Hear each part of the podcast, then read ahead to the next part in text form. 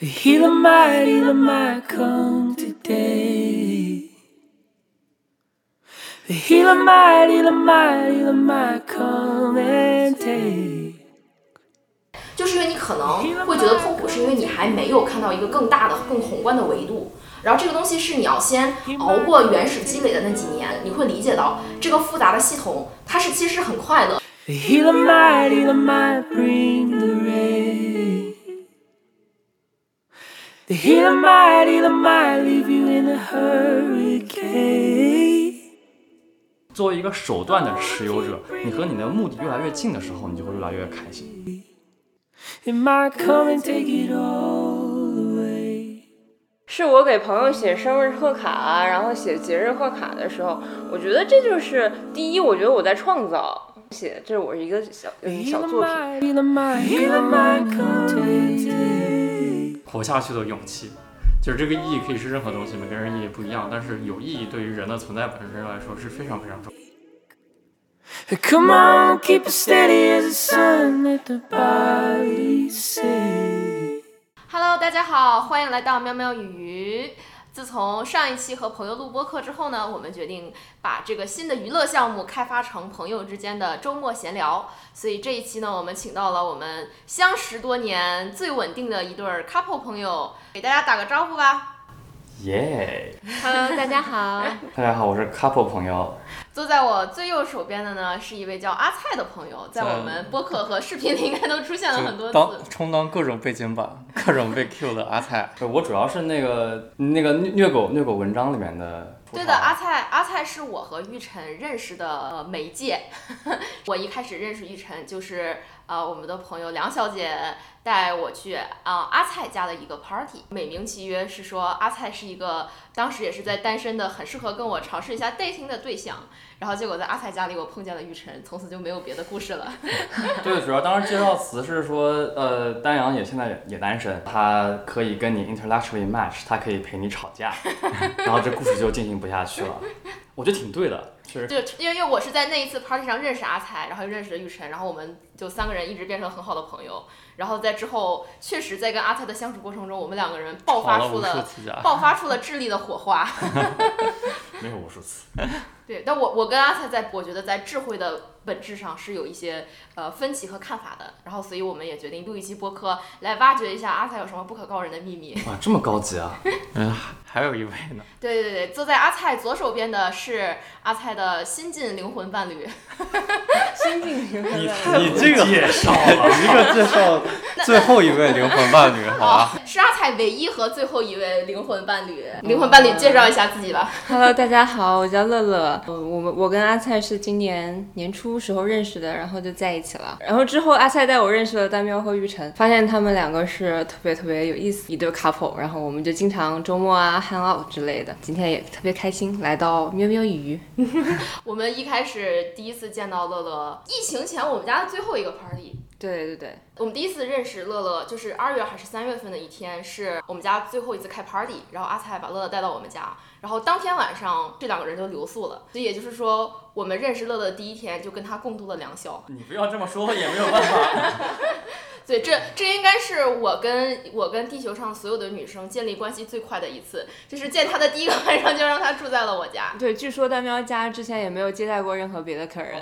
对，没有、嗯没有没有没有，真没有。不是长辈的那种。对对对。对我们，我们那张花了大价钱打造好的 Murphy bed，你们是有幸跟我们没有血缘关系的第一对客人。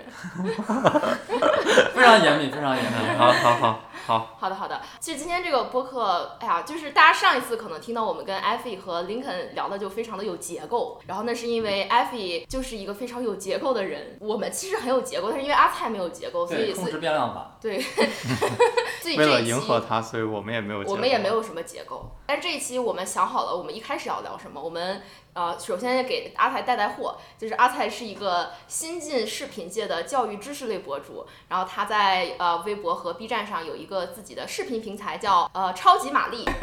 阿菜自己介绍一下吧。就是我刚刚开始做这个程序员教育类视频嘛，就是讲一些或者是编程面试，或者是这个总体的程序员内功修炼啊，然后但是做的很慢。现在正片做了两集，搞笑的做了一集，就是变成了一个月更博主，希望以后可以多做一点。阿塞啊是全纽约说相声里面吉他弹的最好的程序员。对，主要就是一个话都说不清楚的呃相声演员，日日常是个程序员，然后我觉得在这方面非常有心得，所以、呃想把这个心得分享出去，就这么会说话，对，口若悬河。我是我是二零一八年刚刚来到纽约，然后在这边哥大念了研究生，二零二零年年初刚刚毕业，然后在一家广告公司做媒介策划、媒介购买，步入社会的一个。强势展示了自己的年轻啊！啊，太羡慕了！就是年轻人乐乐比我和玉晨还要小两岁，就是我跟玉晨在我们的朋友圈子已经是已经是几乎等于最小的了。但是自从阿泰强行交了一个更小的灵魂伴侣之后，我们两个这个年龄优势就没有了。然后我们感觉自己变成了一个家长式的存在，不再是不再是那个最年轻最可爱的人了。对他，他来对跟我们 party，对，但丹阳昨昨天，呃，周五见到我的时候，他说：“我觉得你长大了。”我就觉得是家里长辈跟我说的话。好的，我就是想问一下阿菜做这个超级玛丽的这个东西，其实我们一直没有好好聊过，为什么真的吗？真的没有好好聊过。就是我觉得我可以理解你是对于代码有热情，但是你为什么想把它以一个视频的方式做出来呢？说我自己是一直对这方面很有兴趣啊，从以前是搞竞赛啊什么的，然后年年龄不大，编程十几年，然后编程十几年吗？你初一开始学吗？你初一就开始学编程，对，初一开始学，然后是不是在吹牛啊？没有，还有人小学开始学呢。不是，那不是现在吗？我们初一那会儿也就零几年，电脑都还没有呢，你就开始学编程，我不信。有有有有有有有，特别特别巧，学校当时因为减负不能分快慢班，学校就要假模假样的说我们这是一个电脑兴趣特长班，然后把我们两个快班挑出来，强行给你教了一个月的那种编程竞赛，然后所有同学都非常抗拒，但是我就觉得非常开心。所以真的是竞赛，就是那你当时是写什么程序呢？对，当时就是从当时到后来一直大学那个比赛的形式都很像，就是给你一个像数学题一样的东西。讲个比较搞笑的吧，他会说什么有一群男女，这些男男女之间有些缘分值，每一对之间都有缘分值，然后他们在这个世界的一个平面上，然后现在那个丘比特改良了自己的爱神之箭，多远都能射，然后他就怎么把这些男女在几何上给它串起来，就是这题目比较搞笑。你的程序是要给出一套方法，让他不论用怎样的排布吧，就是或者缘分值关系，你都要给出一个最好的解法。大概这样一个长相的东西，然后一直在搞所。以就是从那个时候开始，就是你踏入了编程这个大门。那你初中、高中、大学，你还是有自己的学业要完成，所以它是你的一个爱好吗？还是你的一个技能或者是工作之类的？搞竞赛嘛，就是当时竞赛生的话，可能就是竞赛有写程序大赛吗？哦，有有有竞赛有数理化，然后计算机，有哦，编程的。有计算机大赛。对，虽然听着有点奇怪，那不叫计算机大赛。所以你是同时搞数学跟计算机吗？不止数学、计算机吧，还有啊别的什么还有物理。理哇哦，我平常跟他讲这个，他都会睡着。居然居然还在听，他居然在听。嗯厉害厉害厉厉害害厉害！对，但那个跟跟你工作是不一样的，工作是要写一个越来越复杂的呃能能用的东西，但是你那个复杂的程序，你每一段写的可能就是很很基本，但它长在一起很。所以你大学是学这个的是吧？我觉得这个这个时代还是，如果你出国留学，你工作的方向机会很少的，就是一开始觉得不知道自己该干什么，最后你面对现实的时候，还是说做程序员吧。就很多人都是这样，就是不管学了什么，最后转程序员了。那你在选择做程序员的时候，你对他是没有现在这种热爱，甚至愿意去分享了这种东西，嗯，更多的是一种类似于妥协之类的感觉。有点妥协的感觉。我觉得我不会成为最好的程序员，然后程序员也不是最好的使用我所有才能的方式，就当时这种感觉。然后，嗯不过确实，我觉得运气比较好，你工作一段时间，积累出很多很别致的心得。后来，因为我不是说嘛，我觉得程序员也不是最好的使用我的才能的方式。呃，但是后来可能经过一段时间的挣扎，觉得做教育非常非常适合我，就是非常我非常喜欢。然后我觉得我也能说出为什么我做的会比别人绝大多数人都好。青年人在选择职业的时候会很犹豫嘛，说我比如说我做投行，我做一辈子嘛，他会很犹豫。但如果叫我想象我做教育做一辈子，我觉得很 OK，然后我就觉得就可以做。但是教育这个事情，并不是你一开始在选择程序员的时候可以预判到你会喜欢上的东西。啊，没想到，所以就是可不可以总结为你啊、一开始搞竞赛的时候是有点机缘巧合，但发现你你对这个东西有兴趣，然后变成了到大学选择专业，又变成了一种实用性的，就是什么东西能让你活下去。然后你进入了程序员这个行业，然临时性的，然后但是你你进入这个行业之后，又开发出了一种你一开始没有想到过的热情。然后你现在又把这个热情更深化的理解为了将它传递下去的动力。对这个程序员本身没有那么强的热情，但是我觉得我发现我有些很好的东西，正常的人接触不到。就教育很好玩，就是你自己走的路，由由于你的运气，你走的路很好，就是你你吸收的营养非常好，然后你成长为一个比较好比较厉害的人。呃，但是很多人是接触不到这些营养的，这个时候就会让你做传播这件事情变得很好玩。那我还有个问题，因为你做的程序员不是那种非常传统的程序员那套路数，嗯你是在金融公司，你是在 Fund 里面做程序员。嗯这个程序员你觉得跟在谷歌做程序员有区别吗？会对你现在这个对教育的热情有影响吗？嗯，它跟教育关系不大。我觉得教育只是说我后来想明白，哎，我要做教育，然后发现最初始的切入点可能还是吃老吃老本吧。石老本就是一个是做程序员，一个是做奥数啊什么。我觉得是不是我们每个人在选择专业的时候，其实都没有想过自己真的热爱什么，就是都是很实用性的一个东西。我其实从来没有跟阿菜聊过，他一开始去当程序员，居然不是因为热爱。就是说真的，在我们周围这一圈所有的朋友里，我觉得阿菜是对自己的职业最满意度最高的人。哦是吗？真的，因为我们所以，你看我跟孟非在一起，我们俩天天都吐槽工作，因为因为他，我觉得他平常工作也不是那么忙，感觉他 work life balance 很好，没有那么多本质还是不忙，而不 是说对，我觉得是这样的。就是我觉得我对法律是有热情的，但是嗯我对这个职业是是有很多的痛苦，是需要在跟朋友之间互相聊天来缓解的。但是我从来没有听见过阿菜抱怨他的工作。我也没有。我一直以为阿菜是因为热爱当程序员。不是，我觉得要 clarify 一下，就是现在的我觉得工作状态挺好的，然后但是中间很长一段时间是跟广大的北美程序员状态相同的。呃，你的工作压力不大，但是你可能会活得有一点点不明不白的，你不会觉得活得很开心。就是我只是没有那么多抱怨，但是你就稀里糊涂一天天就过去了。我我听到阿菜的抱怨，差不多都是，哎呀，我的老本没有给我派活，最近我好闲，不知道干什么。最佳员工，对，就是说，但是很长一段时间就是是能代表广大北美程序员的状态。下班很早，然后上班时候没有特别的有激情，就是就很正常就过去了。下班之后想，哎，我该干嘛呢？就大概这样一种状态，就活得使不出全力的感觉。这点我有点好奇乐乐这样一个刚工作的人的状态，就是你觉得嗯你现在对于一份刚开始有自己的职业，然后进入一个以自己的专业来养活自己的状态，嗯。就是你觉得你是跟阿灿很相似，还是还是跟我和孟非这种天天在抱怨的人很相似？就是总体介绍一下我是干什么的，是一个上接客户、下接 media vendor，相当于一个 communication 和 negotiation 很多的这么一个工作。我觉得我在这个工作里面还是就成长了很多，从你学校里面学的东西到你去工作里面应用，其实肯定是就是差别很大。现在还处于一种学生心态往社会人心态在转变的这么一个过程。我可能也不知道我是不是一直想一直在这个广告行业里面做下去，或者说我是不是一辈子想做媒体。但是我觉得我现在对我职业的一个期待就是，它能把我 train 成一个能更好的跟别人交流，然后更好的跟不同权力阶层阶层的人 交流，有更有责任感、更有担当的这么一个社会人吧。我乐乐完全是那种初出茅庐不怕虎的心态。我我就是 我在我暑期实习的时候是这种感觉。你给他讲讲老虎的故事。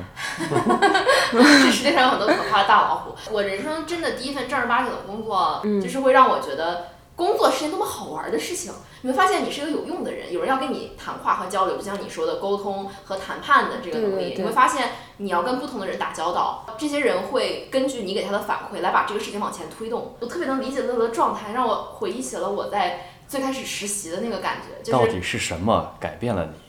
对啊，到底什么改变了我？为什么？我来采访你吧，你的老虎，对讲讲你现老虎。讲一现在讲变成了什么样子呢？我我现在变成了一个一天要花十个小时在沟通和谈判上的人。嗯然后我每天，因为我今年跳槽来到了一个，就是从乙方的律师变成了甲方的律师，就是我在一个公司里面，然后做这个公司的法务，所以我每天要对接的人非常复杂，就我要去跟我们的律师沟通，要去跟我们这个公司里面同法律部门的人和不搞法律的，什么财务、审计、还有销售、营销的人沟通，还要去跟更高一点的，比如说各个领导层的人，跟他们讲这个事情是怎么回事，然后还要去跟对方律师，就是站在我们一个交易对面的人沟通，每天。的生活状态就是早上从七点一直到下午四点都会有十几个电话在我的在我的那个日历上面，然后我每一个电话都要考虑到不同人之间的联系，然后怎么处理它。然后我觉得，我觉得人好难，我觉得做人好难，我觉得这个世界好难。就是为什什么每个人不能把自己真的想法说出来呢？为什么你一定要站在自己的角角度去考虑问题，然后把所有的事情都变得很复杂呢？就是这个世界上很多人在跟别人沟通的时候，他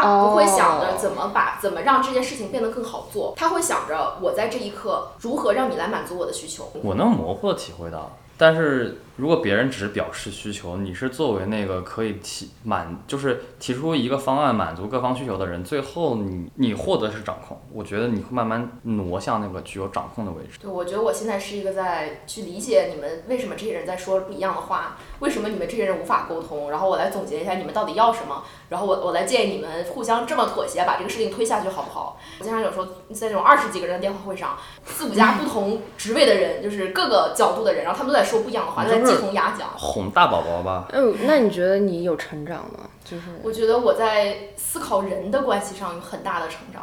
嗯我是真的需要琢磨这个世界上人与人之间是有很多不同的利益关系，然后他们你能在一个电话上，你能清楚的看到每个人他复杂的嘴脸，只站在自己的角度去思考问题，然后为什么每个人单纯的以自己的利益会出发，会把这个世界变得这么复杂？我觉得这也是为什么我在哲学和逻辑上一直非常质疑资本主义的东西，就是因为当亚当斯密说，当这个社会每个人都仅仅是以自己的角度出发，在追求自己利益的最大化，我们这个世界会提迎来一个效率提高的结果。这不就是资本主义的核心逻辑吗？就是每个人都逐利，但是这个世界会变得更好，因为这个世界的流通和效率都会变快。嗯，然后我觉得，当每个人都只想着自己的事情的时候，这个世界是会变得更加复杂的。就这也是为什么从工业革命以来到现在，这个世界呈现一个信息爆炸的局面。哇，突然拔高啊，这个 我们我们冷静一下，我们冷静一下。需要一个大老师把他拉回来，对吧？你这个扯得太远了。把把把你拉回欢乐的海洋。哦天哪，真的是对工作一谈起来就是 各种吐槽。不开心那。你觉得你想变成他这样吗？他符合你说的，你刚刚说的那些东西吗？我们来我觉得畅想不，我觉得可能是我现在的职位是，就是还没工作没到一年，工作个九十个月，很多这种不开心的元素是我的老板，就是更 senior 的人帮我挡住了，他给我创造出来了一个 bubble。就是这样的，就是我刚工作的时候，我也只需要接触一两个人，就是我自己的老板。嗯。然后，但是我现在这个位置，就是我的老板是不管我的，然后所以我自己每天需要要接触代表十几方不同利益的人，然后我去思考他们到底在做什么，我才能把这个事情往前推进。我觉得工作就是当你要跟越来越多的人打交道的时候，你你会有你会有很多的精力和情感的消耗，嗯，就既是智慧上的，又是情感上的，嗯。我就想问一下，你们这些你们这些做理科的人，之前玉晨的工作是不怎么需要跟人打交道，你只需要跟数字打交道。看屏幕，啊，对，就是看屏幕。点鼠标，他真的是每天就一张 Excel 表，然后上面有很多数字，然后他每天在那点那个数字，然后点完他就下班了。我也想，他也有很多 Excel 表，乐乐有很多 Excel 表。对，你说的对很对。但是你看数字，数字很多层面上更加真实的反映了他的本质的想法是什么。就是我不用太相信别人说的话，但是数字是完完全全可以把他的行为最真实的展现出来。我觉得这个复杂的系统里面，我可以这蛮好的呀我可以。看到就是人性的各种各样的丑陋和真实的，而且我觉得每个人在至少在市场这个里面，每个人按照自己的利益出发，某种程度上是提高了这个效率。然后这点我存疑，好吧？哇，大家都上升，都要都要上升到自私，到底是有利于人类发展，还是会助长人类毁灭？这个这个太高，我们还是回到阿菜 阿菜对教育的想法吧。没有没有，不是在聊工作吗？Come on, keep it steady as the sun. Let the body say we aren't in our final 觉得其实可以畅想一下啊。对我们我们每个人，就是我们四个人都是不同的行业。我跟乐乐是偏文科，然后偏跟人的交往交流上的，更多的是跟人打交道。阿菜和玉晨，一个是跟数字打交道，一个是跟代码打交道，都是一些机械冰冷，但是又具有非常强的逻辑性，而且不会撒谎的这么一个东西。我就其实挺想知道，那比如说阿菜在你的这个写代码的领域，就是你能想到最理想的职业的途径是什么，并不是说你做某种行业，而是说你完全可以想象一个世界，这个世界你一天比如花三个小时做这个，花三个小时做那个，就是你会想把你的时间放在什么样的地方？这有两个，就是一个是如果你写代码，在这个前提之下，呃最理想是什么样？还有一个就是就是做教育的把这个畅把这对吧？就是前提拿掉。把前提拿掉，没有前提。我刚才可急了，刚才大家在轮番说我的工作是这样的，工作是这样的，我讲我也想挺想说的，然后一个一个轮，就快要轮到我了，说嗯不要聊这个，我是聊工作呀，我可想介绍一下我的工作感受了。那那所以你聊你的工作。对对，我觉得我觉得要那个澄清一下这个程序员工作的感觉，就是很多程序员是技术人员感觉，我会把它比成什么福特汽车流流水线上的工人。就意味着这个事情是有技术门槛，就说因为你需要通过一个机械的语言和电脑进行交流，你要告诉电脑一套非常严密的逻辑，所以这个学这个语言是有门槛的。但是学会这个语言之后呢，在这个门槛的后面，并不意味着你每天做的事情非常有创造力，不代表你统筹着很多复杂的事情，你做了很多非常神奇的事情，就可能没有那么酷。所以说这个是那可能是入门级普通程序员的呃状态，也就是为什么我们当时的状态就是有点浑浑噩噩的，也没有那么快乐，没有那么爽。然后我觉得他往上走，我觉得我现在的状态还工作感觉还挺开心的，我会觉得是丹阳的那个感受的有点像。但是是一个非常好的版本。让我介绍我的工作，我的工作是在一个量化交易类的公司做程序员。因为模糊来说呢，就是一群人共同产出一个产品，这个产品就是一个自动炒股机器人。我觉得，我觉得人人，我觉得人话是这样，人话是这样的。但是这个自动炒股机器人，由于它是个机器人，所以它需要很多很多自动化的成分，所以是需要呃懂炒股的人和懂机器人的人一起做的。这个 team 的问题可能是说这个信息流通不足，但是我觉得。如果我站在一个呃信息看得更全的地方，我能看到说这个机器现在怎么动，它怎么动的不顺，那个人现在需要什么，然后把这几个信息收集在一起，哎，我如果可以提出一个方案，把把这些问题都解决的话，我觉得很有成就感。就说它就对它不光是一个说你你去表达一个很无聊的逻辑了。我想象中啊，我能见到的程序员往上走变得更开心的方式，是你和你的。我是在很努力的不要说英文，但是你和你的 business context，就是说你和你的这个业务出发点越来越近的时候，你就会你就会觉得你做的一切越来越合越越来越合理了。你知道你背后到底要干什么？就说程序最终是一个手段，就是程序永远不是一个目的。然后作为一个手段的持有者，你和你的目的越来越近的时候，你就会越来越开心。所以听起来像是一个智力上的满足。就是你看到了这个问题它的本质的逻辑，然后你努力去改变它的现状，让它贴近它的它应该实现的目的。然后你就可能是不觉得自己是只是那个机器上的一环了，自己知道自己是那一环中的什么部件。就是你本来是个螺丝钉，然后你现在这个螺丝钉或者扔到厂房顶上，会发现哦，原来这个机器是这样的。然后你看完了之后，你更愿意回去做螺丝钉了。你觉得是这种感觉？不全是，不全是，就是不光是回去做螺丝钉，就是首先你对螺丝钉，你让他看到整个机器的运行挺好的，他会干得更开心。那我觉得我现在更开心了，是因为呃，你不光做螺丝钉了，你可以去，你可以去调配那些机器人了。我感觉好来自于几点，就是第一，我能看见很多人的信息是局部的，就是这个整个这个机器人非常复杂啊，这个炒股机器人，这个系统非常非常复杂。然后我对它，第一，我觉得我非常了解了。你必须先了解这个非常复杂的机器，你才能去做一些变动。然后有点像中医一样，你看到这玩意儿，反正目前在这么转着，有些地方不顺，有些地方顺。然后你可以全局的去看它，然后只有你能搞明白怎么去点几个穴把它搞顺，这个时候就非常爽了。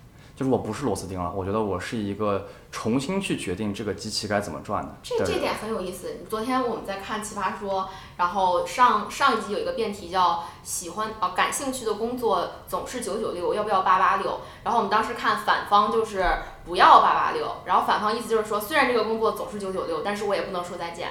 然后当时反方就一直从啊，因为这个工作虽然很累，但是你要有热情，你要去做它。然后当时我们听完就觉得这个反方的逻辑有点弱，因为。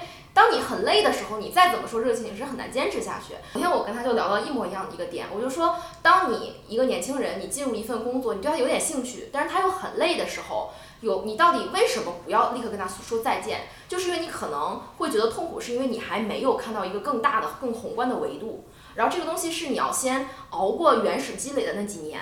先逐渐的从一个螺丝钉变成一个可以指挥螺丝钉的人，你会理解到这个复杂的系统它是其实很快乐的，因为当你掌握了一点点这个复杂系统的零部件，然后发现你可以帮助这个系统变得更平滑，就它是有一种个人成长的这个快乐在里面的。我跟他不太一样的就是我之前的工作性质，因为公司比较小嘛，所以我螺丝钉，不是，所以我一直我一直都知道这个他们要干嘛。哦，就是你是你是你是小作坊，所以你没有大机器，然后对我没有大机器，就或者可可能我们的目的比较单纯，比较简单，然后可以一直以来都可以看到大的 picture 是什么，然后我就会觉得我我做的很多事情就非常非常的虚，没有意义。看到很多大的 picture，它为了妥协很多小的地方，会浪费资源、浪费效率在一些完全没有意义的事情上。我常常觉得我们公司 CEO 也是这么想的 因为我我我老板。就是我公司里的老板已经算是一个比较接近于 CEO 那个维度的一个高管，然后我经常跟他聊天，我就能感觉到他对我们这个大系统会有一种有一点失望在里面。我觉得这个是有点像经过了阿菜那样一个阶段，然后你再往上走，你会发现这个机器虽然很大，但是它没有效率的地方太多了，然后你又会觉得。但是这个系统已经如此的根深蒂固存在这里，你你凭一己之力，就不管你是即使是一个 CEO，你想要去撼动这个大机器也是很难的。哦，然后所以你这时候你会有一种深深的无力感，你会发现这个系统已经这个样子了，我已经是在如此核心的一个位置，我还是没有办法真的去改变它。我觉得这个跟你的这个这个时候我作为一个小兵家也有这样的感受。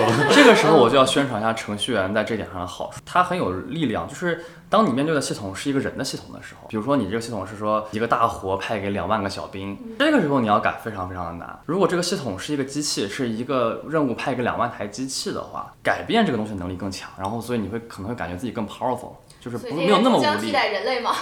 这倒不是 AI，不，我觉得是这样，因为人很难管。确实，我们我们公司差不多全球一两万个人，这个公司体系太复杂了，人是有很多变量的。因为我每天都在跟人打交道，我就是非常希望人为什么这么复杂？他想的事情对对他永远不会说出来。作为一个公司顶层的管理者，当你要管理人的时候，真的太难了。尤其是你要管理这么多人，然后这个人只有不同的层级和系统。但是像阿泰说的，如果把每个人变成一个电脑，变成一个 AI，对对就这个东西，不管这个 AI 变得有多复杂，它都可以可能被一个更有智慧的人或者一群更有智慧的人，起码他们可以让这个纯粹由数字和逻辑组成的庞大的复杂的系统变得有序起来。但人这几乎就是不可能的，就是再有能力的管理者，你也不可能建立一个百分之百清洁高效，然后几乎没有一点 bug 或者能够完全实现自己目的的人的这么庞大机器组合体。所以归根结底还是要回到人是 注定被替代的。不会被替代了，就是我觉得人他有自己的对啊，人这是人的弱点，我可以这啊么说。，他肯定有自己 存在的方式和存在的意义。对，呃，但我觉得这也可以澄清一点，就是程序员工作它好玩是它最终是有一个人的成分的。我觉得金融可能就是，比如说纯炒股，玉成那样，可能是有点抽象的，因为你这真是你看数字，然后你去往市场里面放更多的数字。但是机器来说，它任何一件事情最终是由人来发起，所以说一一定会回到那个人那边。就比如说你就看着他呀，或者说你怎么让这个最终那个人的意志得到彻底的实现。你虽然做的是一个手段，是一个工具，但是最终你是为一个人服务的，就是你一定会连上去的，你不会只跟机器打交道。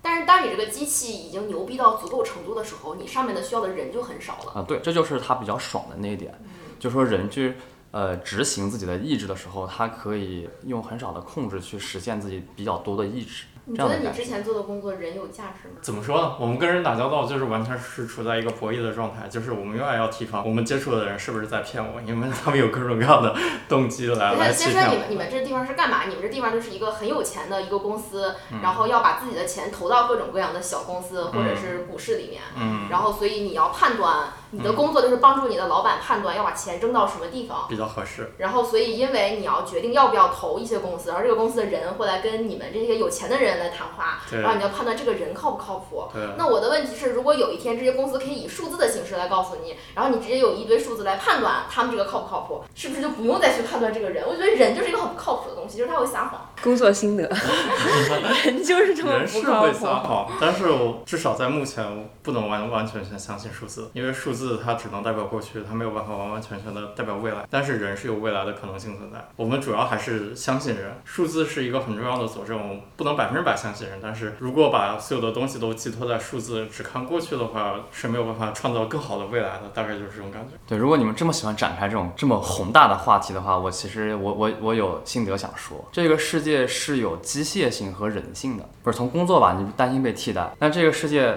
机器替代人的这个。流程就是你你会越来越发现曾经一些你以为是人的事情，比如说计算器，你可能很很久以前你觉得我心算我巨牛逼，这就是一个人类智慧之光，对吧？什么象棋，但是人慢慢会因为机器的发展，理解这些东西的机械本质，就理解到啊，象棋其实很机械的，计算器我做口算这个过程的本质是很机械的，所以这个机器会慢慢慢慢把人的活里面更机械的那部分剖掉，然后人不得不去挪向那些更适合人的活。什么是更适合人的活？更适合人的活，我觉得，呃，所有机械的东西来自于无意识的。就比如说，我们现在回到金融，就说金融到底应该用人还是应应该用机器？就比如说一个呃对宏观经济发表观点的，那可能是一个人的判断。那我们做量化的，就我我不做量化，我去支持一个量化。的整个机器人。但是这种思路呢，可能它更需要市场中很多无意识的活动，就是有大量的无意识活动就会出现机械性的 pattern。如果它有规律的话，你就可以从中赚钱。但是，但是比如说你一个你投你早早期你去投京东、投腾讯，你就不能靠这个，因为我觉得它可能它更多的价值是在于人有意识的创造。这个时候就需要人的这个判断在里面。这个时候你就可以稍微呃稍微去回到个人层面说。呃，什么样的活是更机械的？什么样的活是更有意识的？不是有有的活就是人去代替机械，比如说口算，就这个事情的本质是机械的。但是由于没有一个好的好的工具呢，我们用人来强行算这个东西，其实人很不合适。嗯，所以说其实是好的。那人可能适合一些，不是？我觉得人更适合主动性的东西。就是就即使我是个程序员，如果我很有，我觉得是很有意识的去在在调配这个系统的话，这就是人能做系统不能做的。就是我们看看人，就是我们想找到下一个谷歌。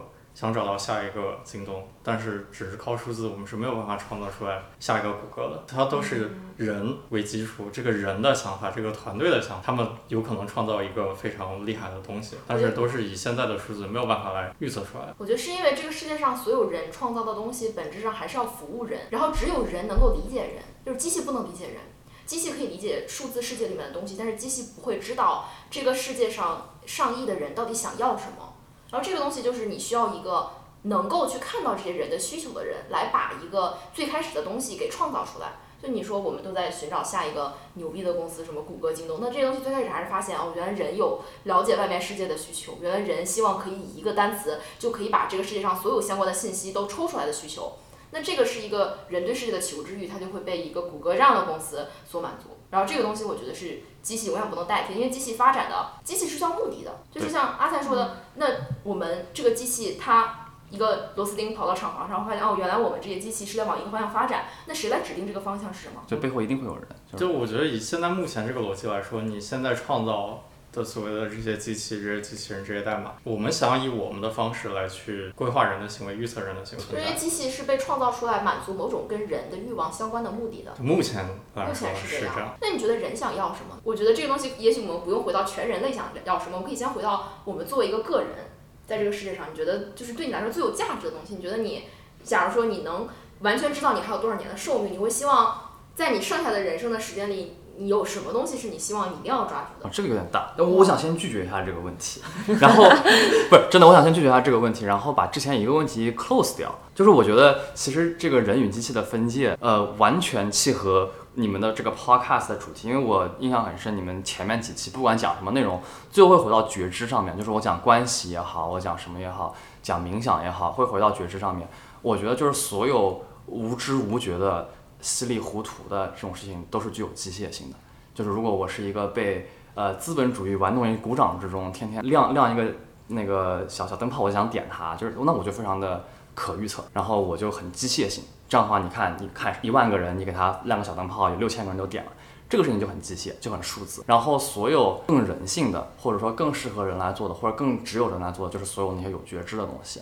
就是我跳出这些，我是一个很盲目的人。我我只会看到一个点，我真的去反思自己的生活，我去意识到我在什么状态里，我去想我要什么样的生活，就所有这些 part 的东西，然后包括情绪啊、情感啊，就是人会人会想他的目的是什么，只有人会思考自己的意义是什么。对，所有有有觉知的这些改变啊、事情啊，可能都是由人发起，然后需要人来实现的。嗯嗯，我觉得这东西其实可以回到我们一开始聊的这个，就是每个人的工作，其实我们每个人在工作的时候都在思考。我做这个事情是为什么？不管是过去还是现在，贯穿人类历史终端的就是人一直在找意义感。我们活在世界上的每一天都在追寻意义，这个意义给予了我们活下去的勇气。就是这个意义可以是任何东西，每个人意义不一样，但是有意义对于人的存在本身来说是非常非常重要的。但你知道，意义其实我觉得是一种幻想，就是因为人不断有寻找意义的本能，所以人也随时在给自己创造一种意义。对，人人经常会在。我觉得有两种情况，比如说你做一件事情做得很不爽，你会觉得我这件事情不爽是因为它没有意义，但是它其实相反的，可能如果你把这件事情做爽了，你就会觉得它有意义。正是因为你做的不爽，你会在想我怎么能够来正当化，我怎么能够来安慰我自己做这件事情做的这么差。比如说我工作的时候我总是出错，我怎么能够让我自己觉得舒服一些呢？因为这工作没意义。对，我会不断的给自己编故事。对，就是人是在追寻意义，但是我觉得人很难找到真正的意义。不断被迭代，不断被取代，然后也不断重复。意义它本身你像一个生命一样，它有有高有低，有起有伏。对你来说，每个阶段意义肯定都不一样。但是意义，我觉得对于人类这个生命体来说是是非常非常重要的。但是人到现在没有找到自己的意义。哎，是把这开关关了呀，哎，我都听不懂。就是其实我我我觉得我自己是一个非常热爱追寻意义，又总是丧失在意义中的人。就我曾我我的人生中常常会有一段时间，我觉得我找到了我做这件事情的意义，然后但是我我又做一段时间之后会发现，哎，好像我做这件事情的初心并不是因为我以为的这个意义，然后我又陷入到了一种呃虚无或对执念的想象的一种追求中。对，然后我刚开始工作的时候，我曾经很痛苦，我告诉自己，嗯，这个事情是有意义的。然后是因为它可以使我成长，然后它可以给我带来收入，然后有的时候这种自己创造出的意义感能够持续我在这个当下的现实里再坚持一段时间。但我过去，但我很快就发现，那这个意义是我自己创造出来的。然后在想，那我要再给自己找一个意义，我我不想光跟文件打交道，我想跟人打交道。我觉得跟人打交道是更有意义的。然后我就到了一个跟人打交道的工作里，但是我还是会发现，跟人打交道好像也有很多就是会让我觉得很心烦的地方。然后这个时候就又会有一种强烈的冲击在里面。那到底什么是有意义？就是为什么我们总是在给自己的行为追下下定义，然后有一个意义，然后推翻这个意义，然后再去找新的意义，然后最后发现这还是没有意义的。这个这个抽象的问题，这个意义，我觉得是不是人对 larger than life 的一个执念，就是想要什么东西比自己宏宏大很多。嗯，就我就是人都想知道自己为什么活在这个但是世界上。如果你比如说你之前说你在签书，就是给你的新书签名，你觉得看着特别无聊，但是你真签签起来进入状态，其实就有种入定的感觉。其实嗯我觉得等你入定了，你就不想这事儿了，对吧？就是你你号称嗯要活在当下，真正活在当下的时候是不需要意义的，可能嗯可能是你在瞻前顾后的时候，对自己这个小我很很不确定的时候，你才会需要一个更宏大的东西啊，什么民族啊、祖国啊、世界啊、全人类啊，这些鬼玩意儿，就是把自己放在一个更宏大的东西里面藏起来。嗯唯一永远不变的就是你一直在找意义。而且人类总是能够在不同的时期有各种各样的叙事，然后来告诉大家我们这个时代的意义是什么。我觉得现在这个时代的意义就是，我们要联通，我们要自由，我们要发展，我们要让物质世界变得更丰富。就是每一个公司它都能够说出自己的意义是什么。所有的程序公司，所有的呃社交网络类程序公司都说我们要 connect the world，我们要让世界联联系在一起，我们要让这个世界变得更开放。就他会给自己强行冠以一个使命，但是他每天做的事情，他不会真的去 check，他是会先告诉自己，我做这些事情是为了这个意义，然后他会不断以这个东西为出发点来逆推，来告诉自己，那我今天做的这个事情就是符合这个使命的。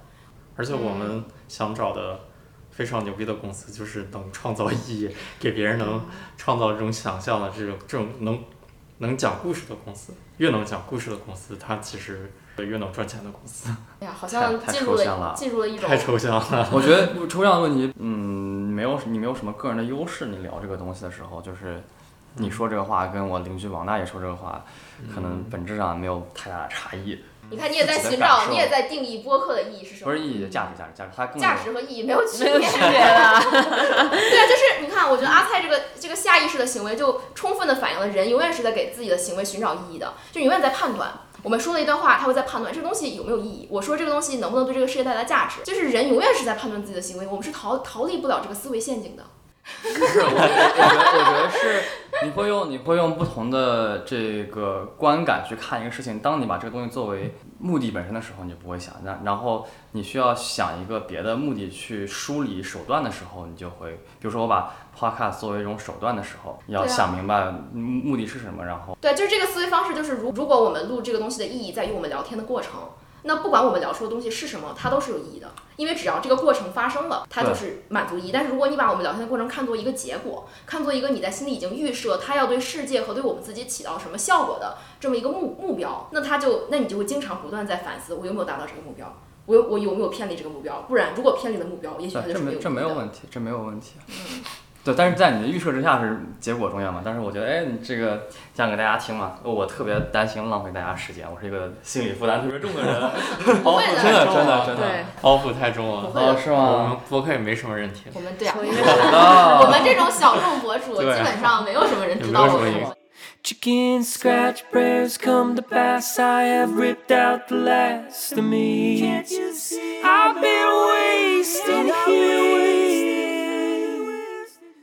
我没有设设主题，我觉得就是想跟阿菜聊天，经常能聊到一些让我很想反驳他的东西，哦，是吗？这就是为什么他们 就是过程啊，就是我很想很想通过挖掘阿菜的内心，然后来然后实现吵架的过程。对来使来使自己吵架让自进入。己爽一下，让我看看你的内心因为玉有什么好吵的成不跟不跟你吵架吧？吵不过玉晨就玉晨。经常放弃，然后阿菜就会负隅顽抗一下，让我觉得还是打游戏嘛，他说这个 easy 不行，我选一个 medium。哦，阿猜，你想做你理想中的教育形式是什么？跟当代的你看到的其他教育形式是什么区别？突然跳到了教育生硬转折对吧生硬转折。强行转。我来帮你，我来帮你们这个过渡一下，就是我们刚刚聊到自己的工作，对不对？哎，我来主持吧，来来来，现在欢迎大家来到这个阿菜与乐乐，然后我们今天请到的嘉宾是，呃，大家著名的博主丹喵，然后和玉晨，然后我们今天跟他们聊一聊这个自己这几年工作经验、对工作的理解，以及对呃未来人生事业的畅想。接下来呢，我们就会更加轻松一些，我们来聊一下。对理想的工作，就是你你的劳动、你的事业最理想的状态是什么样这？难道不是我二十分钟之前问你的问题，然后你避而不答，你回答了一个牛头不对马嘴的东西，然后把我们整个带偏了。吵起来了！真的吗？来不然我们回头梳理一下。来来，导播看一下回放。好，现在回放放完了。刚才我是不是问了他那个问题，然后他不回答，他他他想他想聊一聊自己工作干什么，是 No, 对对对，然后就把我们都带偏哦哦哦，那个 那个就是你在刚才就是我问了他一个问题，对他又不不不不，就因为因为我们要自然的过渡嘛，我觉得先先聊一下现在的状况，然后就可以过渡到就可以过渡到就对未来的畅想。但是呢，可能是由于丹阳他他想把我们岔到一个关于意识与 这个价值与资本主义与社会 呃与 AI 的讨论，提哎，对对对。对，anyway，我们我们现在回到这个主题，这个毕竟现在我们 take over 了嘛，是我们的播客。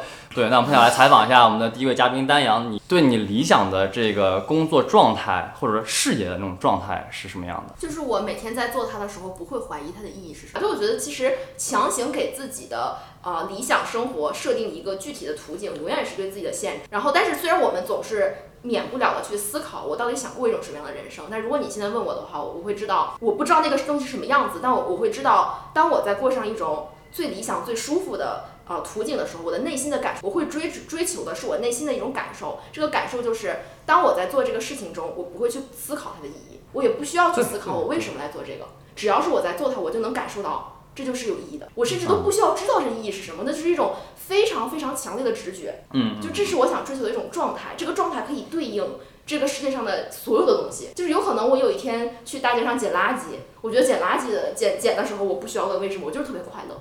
我觉得这就够了，就是不管别人是怎么定义这个东西，我们去定义自己或者定义世界唯一的办法，就是你的内心是什么样的感受。OK OK，那我总结一下，就是就是你尝试给自己用一套清晰的表达来表述工作的工作的要求，然后失败了，然后就说最后算了，还是不用这些条条框框，还是嗯，就是还还是回到一个相对模糊的，但是相对主观吧，我觉得就很难讲。所以，所以我觉得从这个角度来说，你很难说全人类都有什么东西是对全人类都有意义，因为这个东西没有哦外在的表现。哇塞，对，从现在开始，然后凡谈到人类呃这哦种词汇要喝一杯，喝一杯啊，对，喝一杯，罚一杯，罚一杯。说到这个话题，我脑中想到就两个点，一个是《爱死机》里面有一集，就是那个叫什么什么 Blue 的那一集，那个机器人它最后转遍了整个宇宙，然后最后他觉得最简单的东西就是把所有东西都抛开，然后自己在那儿刷那个游泳池那个墙。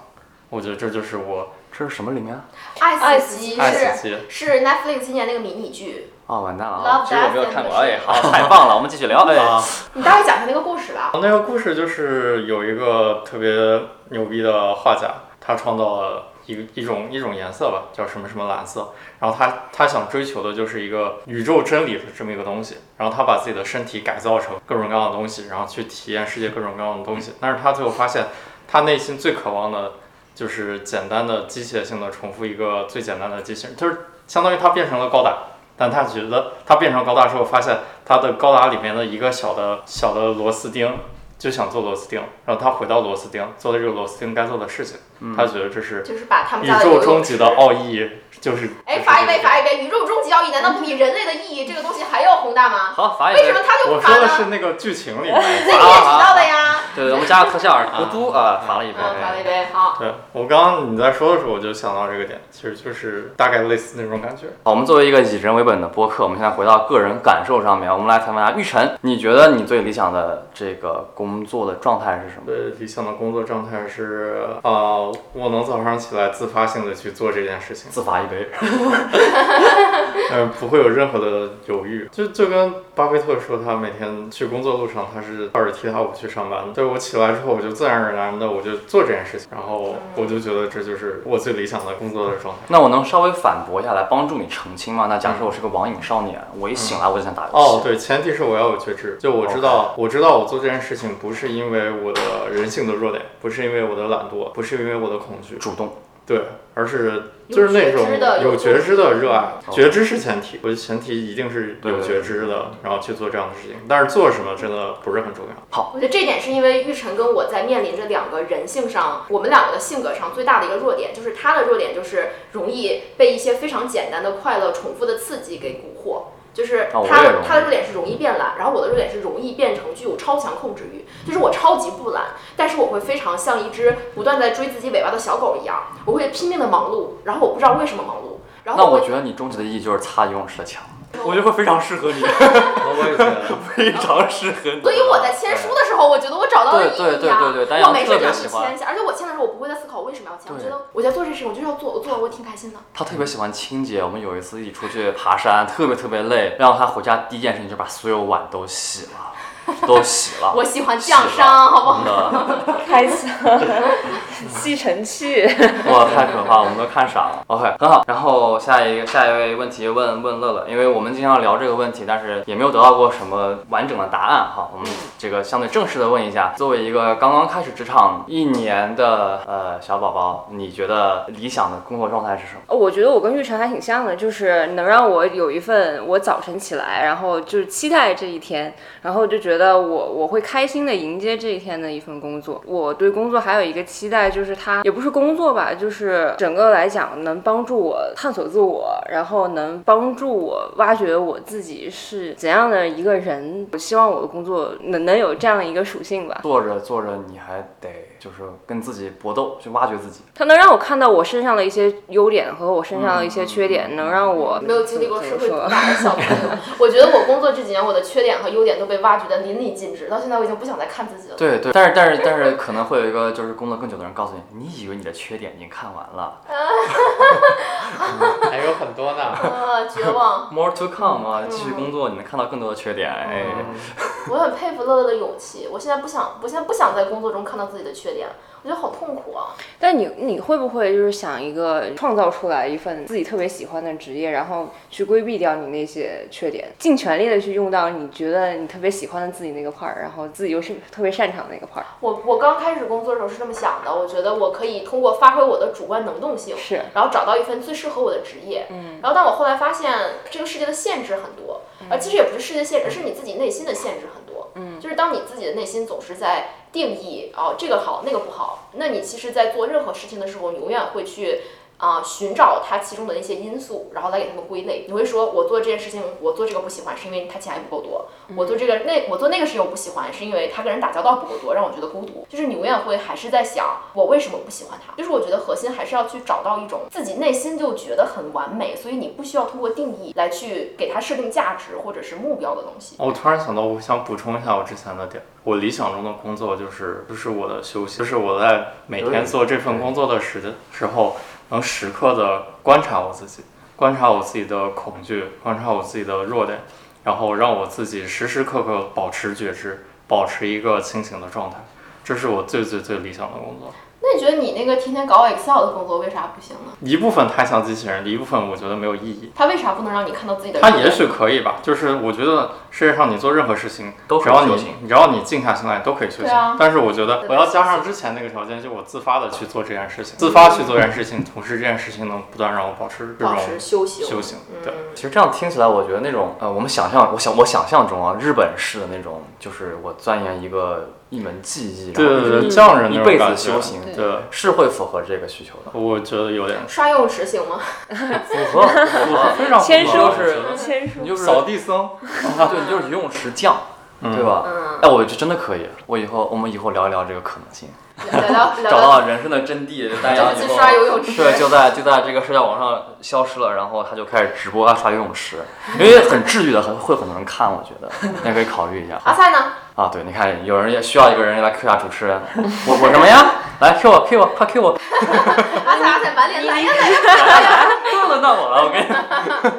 你理想中的是工作是什么状态的呢？或者啊说你想要你你想要做一个什么样的职业呢？我觉得我以前看那个丹阳那个视频，说什么工作的意义啊，什么什么，中间提到一个心理实验吗？对小实验，说你就留一些词，你最终最最要什么？然后我觉得我想了一下，呃，我就不用划掉，我直接就只有只要两个词。我之前跟一朋友聊过这个问题，然后我最后总结出来，我说其实都想要最大化创造。啊，我觉得这个总结还挺好的，就是他也跟你们说的都不矛盾。我觉得比较理想是一个心流，是那个 flow，是所谓中文可能叫心流那个感，就你在你在这个状态中，你完全沉浸在里，然后你的这个感官完全打开了，你觉得你彻底应用了你身上的一切，你不会再想它的，就像丹阳说，你不会想它的意义，你不会想什么，它你就非常自然，你觉得你觉得你在流动，你觉得你的创造力、你的生命力在流出来，那、能够反映我此刻生命中震颤的也那那样的音乐，就是这样一个 flow。大概这种感觉，呃，那它是什么不重要。然后我觉得作为呃工作，作为一个早期的人，作为我们年轻人，我觉得还有一个呃需求是 connection。我觉得这个就是和世界的连接，就是我做这个事情，如果我能够通过它，我能了解世界在干什么，我能我跟世界会互相影响，呃，会第一会很爽，第二是也是增加安全感的，因为我觉得呃，尤其刚开始工作的时候，很需要去呃建立一个信心，说我可以在世界上有一席之地。但得是那种好的联系。如果是你天天被世界毒打，然后你永远从别人的眼中看到自己悲惨的一对对，如。果你能帮助世界吧，对吧？嗯就有这种感觉。哎，其实我想到一个特别自然的下一个问题是，我想问你们的，就是既然你描述了这种心流的状态，我想问你，你的人生迄今为止在做什么事情的时候体会到最接近这种状态？谁先有答案谁先说。不就不限于工作，不限于工作，对对对。我就我我有啊，就是签署 你就适合擦游泳池的墙，没有毛病。这是来自于一个了解你的你人。让他们再给你寄几万本儿，你再继续签签一个月。最后出版社说不行，卖不了这么多。大家说我掏钱，你给我寄过来，我签。没有没有，我我不滑很多滑雪嘛，就是对开始滑雪最初对我来说是不怀疑，就是我做它我就热爱。然后还有在在工作中很少，就是有一些特定的任务，然后这个任务恰好在我的舒适区里面，让我发现我只要稍微努力一点，我就可以把这个东西弄得很很规整，把所有人的需求都解决。然后这种感觉是我有有过那种一个小时的电话会议打下来，我打得我特别爽，你知道吗？爽到我想出去跑两圈再喝一杯酒。到跟人连接，我没有特别多，就是在跟人玩的时候不去思考它的，就是，我觉得也有，比如说跟你们聊天，我不会思考它的意义是什么，不像阿泰聊着聊着还会评判一下我们播客的意义。我觉得大家聊天就是聊天。完了，OK OK，扯远了扯远了，好冤呐！太 让我哭一会儿好冤呐！嗯，你把这句话复制个六十秒，哎，有的时候写东西会写写到一种啊、有的时候忽然有灵感，就特别想把心里的一个东西写出来，然后在我进行表达的时候，我会有一种巨爽的感觉，然后我会不知不觉在电脑前面已经坐了两个小时。你们呢？来谁？面面相觑，你吧，主持人。啊啊！又轮到主持人了，哎，又有人 Q 我，哎，太好了！你自己上，谁拦着你了？哎，我这么低调的人，不好意思。哦，我觉得我在可能很久以前就做数学题的时候会有接近的感觉，但那个时候可能更多是入定，不一定是心流，就是因为你想不出来啊，想不出来不是那么不是那么流动的，它是困顿的，但是你很你很 focus，这是一种，然后更接近就是一直在流动的话，呃，可能是去在把控用户体验的时候，这比较抽象，就比如说，比如说我在呃我在准备一套非常非常有激情的一个话题，我就想。怎么一步一步的把这个想法放在人脑子里？我会去去预想，OK，我说这个话，他现在脑子里面有这样的预备了，然后我再怎么点他一下，他就可以把两个东西接起来。我在想这些问题的时候，我觉得我是在流动的，然后呃，这也就是可以绕回到就是为什么我觉得做教育特别适合我，因为我觉得我做的非常快乐，就是嗯不给钱也行。我真的会有，就是我可能给朋友辅导一些程序员面试，他大家说啊太感谢了，你很辛苦，我说我操太爽了，你 可以再再再多问我几个小时。所以你是，所以这个我觉得得可以回到你刚才说的 connection，是在帮别人，在去预判别人需要什么，然后再用你的智慧和你的思维去帮别人解决一个他想明白的问题。嗯，这个效果上有 connection，但是我觉得我核心爽的点还是在于我自己。首先我自己和这个，我们在讲一个内容，对吧？我们来教教一个教一个东西，我和这个东西之间，我跟他互动，我特别爽。不是你说内容还是人？内容，我跟这个内容互动，首先特别爽。然后呢，呃，我去理解他的脑子里现在在什么状态，他为什么就是不理解，他脑子卡在哪儿了。然后这个过程还特别好玩。然后我想想明白他卡哪儿，然后我用他能明白的方式给他再再点点顺过来，这个过程是非常这就是教育啊。嗯对对对嗯，你好适合教育。对啊，哎，我们还没有聊到，本来一开始想问阿菜，就是阿菜是一个现在每周六都在教美国的高中生奥数班的一个神奇副业，初。中、高中小学，对。嗯，然后就，然后我们今天还让阿菜给我们啊、我我做一个纯文科生，我问阿菜你最近在教什么？阿菜说我在教复数。我说什么叫复数？然后阿菜花了二十分钟给我们讲什么是复数。阿菜他的神奇的能力在于，他能从什么是复数这个东西，在十分钟之内从技术讲解到本质，从从数学的原理讲解到数学的数学的哲学。对，所以我能感觉到阿菜是对嗯思考、智慧，然后以及把这个东西带给别人，是有一种原生的热情在里面的。对对对，天啊，真的这说话简直不像我说的。哦是吗？你经常夸我的，你不要不要不要不要不要傲娇，不要假装你一直在 diss 我的样子。我想到最近一次是我给别人写贺卡的时候，哇，你也是个算命的吗？不，我觉得不一样，这是在付出情感。嗯，我不是我不是签名，我是 没有人让我给你签名。他是有对象的，快乐嗯对，是是我给朋友写生日贺卡啊，然后写节日贺卡的时候，我觉得这就是作为一个手段的持有者，你和你的目的越来越近的时候，你就会越来越开心。第一，我觉得我在创造，就是在 create 一个东西，这是我一个小嗯小作品，然后我想把它就是做的特别特别符合我的心意。第二，我觉得是我也在表达表达我的爱，然后这也就是 creation 跟 connection 的。Service to others，就是我我们看过的什么很多灵性作品里面，然后有提到这个世界上本质上有两种人，一个是为自己服务的，一个是为他人服务的。就是为他人服务的，就是希望能给别人带来爱，嗯。能把自己的好的情感传递给别人。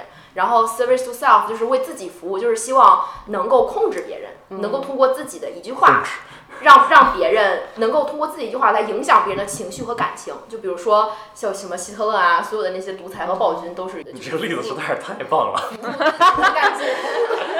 好，可以，可对，以所以乐乐就是服务他人，就是不是说就是给人扫地那种服务，而是说情感上的服务。是我觉得我最开心的时候是，可能就是我表达我的爱和不一定是说一定要控制别人，但是让别人感受到我的感受，那是好的感受，我觉得是我最开心的时候。上辈子一定是条狗。自从丹阳说了我是对呀、我觉来自得。长毛牧羊犬之后，我有时候真的会怀疑，会不会我上辈子真的这是这个梗是我第一次见乐乐的那个晚上，然后我那天晚上喝了点小酒，然后我就对着乐乐说：“我给你算一卦。”然后我说：“我看到了你上辈子是一条白色的长毛牧羊犬。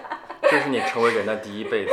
嗯，” 因为乐，但是你刚刚说这个，我脑子里又想起来那天说过的话。我觉得可能狗也是这么想的，就是 他希望问给问提法是不是这么想的？他希望给别人带来快乐呀。但我我想回到心流，然后我我想就是没有人 Q 你。扩展它一下，就是我觉得心流是一种你在调动很多东西的感觉，所以你很爽。你爽是因为你调动了很多你有的东西，比如说对于我来说，我调动思想都非常爽，因为呃讲那些内容的时候，我会调动很多很多的想法。我觉得我的我这个人在百分之百的开动。就回到之前说职业，可能我之前会觉得作为程序员，他会用到百分之三十的我。我觉得在心流的时候，你调动的足够，你调动了百分之百或者百分之九十的自己，然后可能那我猜想，然后在乐乐这边，呃，他的心流来自于他在全方位的调动情绪情感的时候，嗯，百分之百调动自己的感情的时候，我被调动起来了。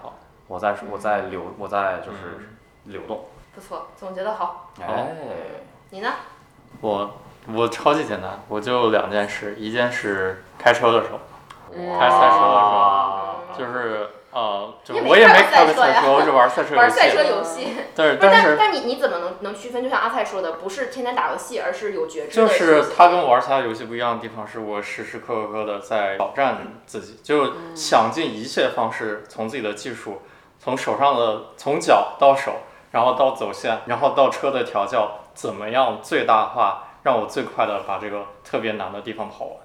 就是我时时刻刻在思考，这个过程非常的痛苦且无趣，但是我觉得我是百分之百专注，而且一旦有一点小的成就，我会感觉到就是那种巨大的收获感。然后第二个就是给自己的股票账户炒股的时候，有时候要做决策，然后要 check 自己的啊、那个意图，然后看自己的恐惧，然后我觉得是百分之百的调动了我所有的理性，在在这个在这个过程中，而且要保持好自己的心态，如果出现了什么错误的决策啊，就不让自己的心态遭受变化什么之类的。我觉得这两个过程是我这辈子接触到的最接近溪流的状态。那你觉得他就是有有在修行吗？就像因为你刚才说你希望的有工作的状态，我是有的。我觉得是有的，对我来说，就是特别是炒股这件事情，就是你你如果把它跟你的现实挂钩的话，你的恐惧是钱，如果你把它跟现实连接起来的话，恐惧也是跟这个紧紧相连的嘛。就是你你炒股的时候，你还是会怕赔，然后怕赔。我觉得现在我不会，我觉得我现在已经是百分之百的把完完全全分开了。你完全分开，你还修行个毛啊！就分开了之后，就是就分开能从不能分开到分开，就是修行的一部分。那你就你就修行完毕了，你接下来还有其他的，还有其他的部分呀 OK。OK，我觉得这个练习非常有趣的一点，也是给我的一个在今天来之前我没想到的小收获，就是当我们在想自己的现状有不满，或者自己想过上一种什么人生的时候，是没有结是没有答案的，但是我们知道他的感觉是什么。就是所以说我们在追求，像乐乐，你一开始问过我有没有想过通过啊、设计自己的职业职业路线，然后让自己只能做自己喜欢的事情，这个往往是我我们现在都不知道是什么，就是就像他说的那那个《爱死机》里面那一集里面，你做过的所有的事情，发现啊，给游泳池的墙刷墙刷颜色是最快乐的。那当我们刚刚过去描述的所有这些东西里面，它也许都不能够单独的出来成为一个职业，但是也许而且这个东西也是会变的。这点就是很神奇，就是我曾经滑雪对我来说是一件在做的时候不需要考虑意义的事情，但是当这个事情我做到一定程度的时候，我已经我已经掌握了它，我已经可以很轻松的去滑雪的时修行完毕候，了，我会觉得哎，好像就是那个修行完毕的人，在滑雪。这方面修行完对，就发现它已经不再是那个能够让我百分之百不思考意义的东西了。啊、我们想寻找的东西往往是没有固定答案的，它是流动的，就好像这个世界所有东西都是变化的。但是我们唯一能够找到的那么一个不变的标尺，就是自己的内心。你用自己的内心去判断你做的这个事情，而不是去用一个固定的你事先设定好的定义来套这个事情。就是你在做这个事情，你去用感受你的心，它是什么？有没有心流？有没有不思考意义？有没有在有没有在修行？嗯我觉得这个是一个我们啊、职业初期和和半初期还有些迷茫和挣扎的人，可以安慰自己和想想自己未来要怎么做的一个很好的小技巧。阿泰这么一说，有没有觉得我们的播客还是有意义的？哎，你看我们刚才聊的这么好，我早就忘记了播客的意义。哎，嗯，可以。过程是最有意义的，对不对？嗯，今天就到这儿吧，我们也到了该出发去吃晚饭的时间了。哎，你要不要说结结束语吗？嗯，啊好，感谢大家收听这一期的阿菜与乐乐，也非常感谢我们这期的嘉宾 一晨和丹丹。哎，感谢大家收听，欢迎下次光临，就是这样了。